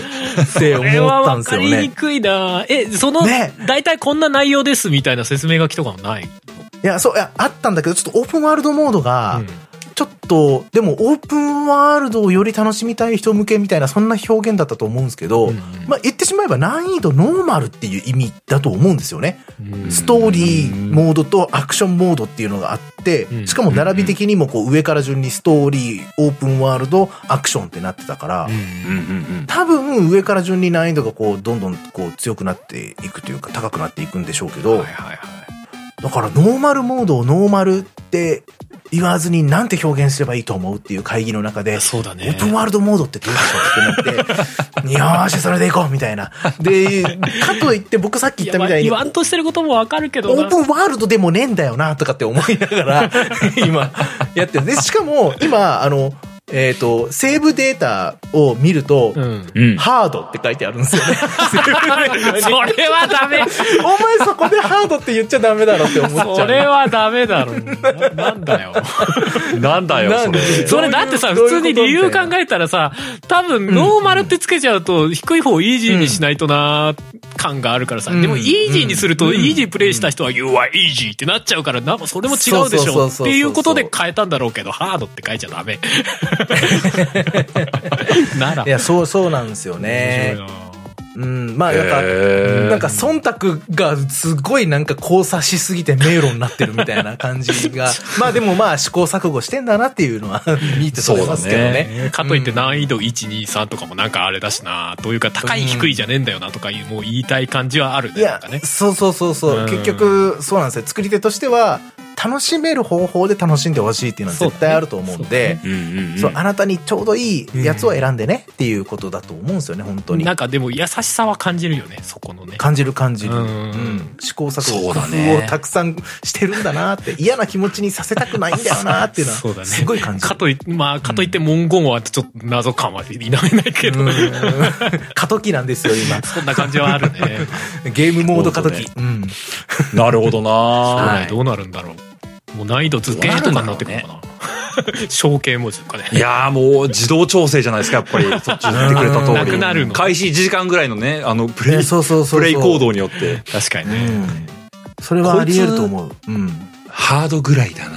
たいな。うん調整がこう、チュートリアル的なところが終わったあたりから、こう急にね、うんやってくるんじゃないですか、やっぱり。うん。チュートリアルでお前のうレベルを見切ってゲーム内調整するぜ見切ってとか、こうんう、うんよくわかんない、こう、NPC との会話の中で、あ、こいつせん好戦的だなとか、こう 判断されて。性格診断までされちゃういやでもトリプなルる A ほどとねかってそういうゲームは本当にそうなってくかもしんないねうん。うん。行動予測みたいのされるみたいなねねえ、なんかありそうだと思うけどね。とかもう下手したらさあれだよねあのゲームのさどんぐらいゲームやる人かっていうのをさこの今までのゲーム歴というあかートロフィーとかかあーなるらほどねそうそうプそラうットフォーム側のね、あ、なるほあど、ね。なたに最適なのは多分これですみたいなあ、でもさ、あありえるの、PS5 あるよね。あの、うんうんゲームその、あの、PS5 側でさ、はいはいはいあの、デフォルトの難易度設定あるじゃん。 あるあるあるある。その本体の方の設定で、このぐらいの設定にいつもしときますね、みたいなのを選べるよ。そうそうそう。へーあれってそういうことよね。うん。どのゲームやるときでも、まあ、レベル1個、普通より1個低いやつで、やる設定にしときますね、みたいな。あるよね。へだからね、え、すごそ。いうだからこう、普通、ノーマルの位置に設定されるのがゲームのデフォルトだったとしても、うん PS5 側でこう、イージー寄りがいいなってしてたら、うんイージー寄りにゲームも判断して、デフォをそっちにしてくれるんだよね。うんうん、そうそうう。ん。まあそれって今、ハルさんが言ってくれた、こう、未来の形に近づく一歩なんじゃないのかかもしいんやない、ー、全然ありえます。ね、本当にね。おーでも、オープンワールドとか、こう、時間の長いゲームで、途中で、上手くなってきちゃったら自動的に難易度変えてくれるとかあったらいいじゃんね。あるかもしれんな。いやちょうどいい全然難易度にみたいなありえるんじゃないかなって、ねそだれって普通にゲームの途中で任意でモード変えられるっていうことは、うん。それができるってことですからねできるねまあ。確かにね。確うかにね。んじゃあもうあれだ昔そのロマンシングサガとかが目指してたものがこうーもっと具体的になるかもしれないあのゲームは戦闘回数で敵のレベルも上がっていくみたいなシステムでしうた、んでもそれはね、こう、もうあくまでもユーザーが自分でこう、おー僕は絶対ハードなんだってことを選べる余地があるんだったら全然いいことだと思うからね。うんうんうんうんでもその中でもでも手応えある方がいいですかない方がいいですかはやっぱり人によってあるもんね うん、まあでもそれはね、こう、オプションから自分で選んだよ。いやまあそうなるわな あえて選びたい時は選んだよ。難易度曲線どれ選びますみたいな ね曲線の選び方そうだね かトーン、か、トーンカーブみたいなのがね、こう、終盤になったら急に上がっていくスタイ ルがいい。いやまあ上がっていくっていうか いや要は終盤でどんぐらい難しくなってほしいっすかみたいな あーそうだね。うん、よりドラマチックなゲームを求めますみたいなこと言われてね。死闘モードとかねうんでそんな未来でもこうあー一切揺るがないフロムのゲームみたいな。 そうそうそう、やってほしいや ってほしい。難易度設定そんなもんねえよみたいなそんなもんねえわと。うん難易度設定ない代わりにあるのは素性 だけだよみたいな難易度設定ないかあれに2周目はクソ難しくしといたわ、みたいな。 死ぬほど難しいから確保しとけ、みたいなね。全然やれそう。実際なんかあのアーマードコア4はそんな感じの仕組みだったみたいな話聞きますけどねへえ。そうなのなんか2周目かなんかでハードがあってでハードだとミッションの内容自体がガラッと変わるみたいなへこのミッションだとあの仲間の AC がこっちについてくるのが敵側につくみたいなええ。えなんかそういう言葉でやってたっていう話だけ 聞いてはあちょっとスト AC4 ーリやーりて変わっちゃうじゃん。そうまあストーリー自体には影響はしないんだけど、そのもうミッションの内容がガラッと変わっちゃうみたいなねへうんみたいなことやってたらしいですよ。へえと思って、4やりてえけどできねえじゃん、チキショーと思いながら。 え。なるほどなそうはそう。いいですね。これはでも難易度談義はなんか普通に1回分ぐらい話せそうな勢いでしたね。 確かに。そうだなうん。ナイト談義、うん、いけるかもしれない。うん。いいずれやってもいいかもしれないですね。うんうんうん。まあでもね、今日は、お時間的にはこんなもんですわ、本当に。 はい。 3通しか、三通しかね、2ヶ月ぶりで3通しか読んでいない。まあでも、 コンスタントにやっていけたらいいですね、お便り会。ええいや、でも本当に皆さんね、一通一通が、とっても興味深い内容だったうんうんうのんうで、んこんだけ話が広がっているっていうことですからそうなんです、よありがたいことです。今日もなんか一人ええ2通ぐらいいけたらいいね、うーん、いけたらいいねっていう感じだったからね。はい。 まあそんぐらいの意気込みではいます。まあまあまあ、また近々やりましょうね。はいお便り会はまなしょう。まあ、そんなわけで今日も最後エンディング入っていこうかと思います。はいはーい。作曲編曲音声編集イマジナイーライブなどはカメレオンスタジオエンディングでーす。はいいい、やー、3通かすいませんね、本当に ね。いや、申し訳ない。えー、本編に入ってから1時間ぐらい経ってるのに3通かみたいな1人20分ぐらい話してるってことだ ねおー、話したね いやー、なんかね、こう、お便り、こう、まあ、もともとね、全部紹介しきれないというのは自分でも分かってもいるんだけどもね、うんうんうんこう、なんかこう、ちまちまと紹介できればなと思ったりもしながらうんうね、んうん。難しいとこだなと思ってますよ、毎回。そうですね、どういう形がいいのかみたいなのは毎回ちょっと悩んじゃいますねそういう意味ではね、そうう。これはまたね、全然、全然ね、こう、当てもないことを言いますけども、うんお2022年中はこう、夏、冬と YouTube で生配信とか3人でやったじゃないですか。うんあれははいゲームをやるっていう配信だった、でしたけども。うんううんん。なんかこう、どっかのタイミングとかでね、こう、YouTube の生配信でゲームじゃなくて、ただただ話すみたいなところもあればなと思ったりあー全然ありだと思います。するんですよね。うんこうんう、コメントもらって、ああだこうだみたいなことがね。うんうんうんうんあそういう場とかもあ作れればなーってこうこの読み切れないお便りを見ながら毎回思っておりますいやそれはでもめっちゃわかりますね。 うん。なんかねこ確かにうねせっかくねこういろいろこう皆さんいこう伝えたいことをいろいろ用意してくれてるからねうんううんん。そういうところに答える場があればなーってまあそまあ開き直ればねオフラインイベントもそういう場になってもいいかなとも思ったりもするんだけどね、うんうん。確かに確かにうん。なんか今年はねまだ1月なんでね、そういうことをいろいろやっていければなーみたいなことを思ったりもしてます。はい。まあ、それこそね、うん1000人超えたから、そうなんだよそっちの方もね、まあ、動かしたいみたいな意思もありますし。そうなんだよ。そうね YouTube のところね、いろいろ活用していきたいと思いますよね。ですうねん。うんうん。うんうんうん。まあ読み切れてはいないんですけどもね、はい引き続きお便りを募集しているんでね、はい最後定型読んで終わっていこうかと思います。はい。お願いします。はい。えーこの番組ゲームなんとかでは皆様からのお便りを募集しております。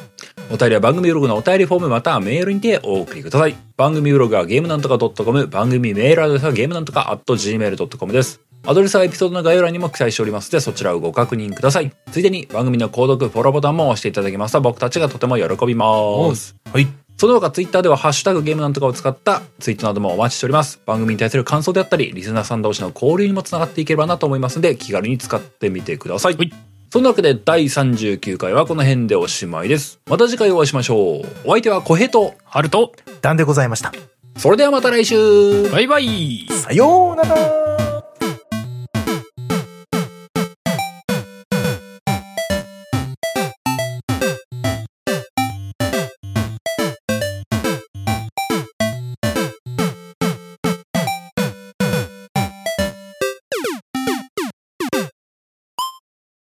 ポッドキャストやりたいと思い立ったら、ポッドキャスト制作指南所。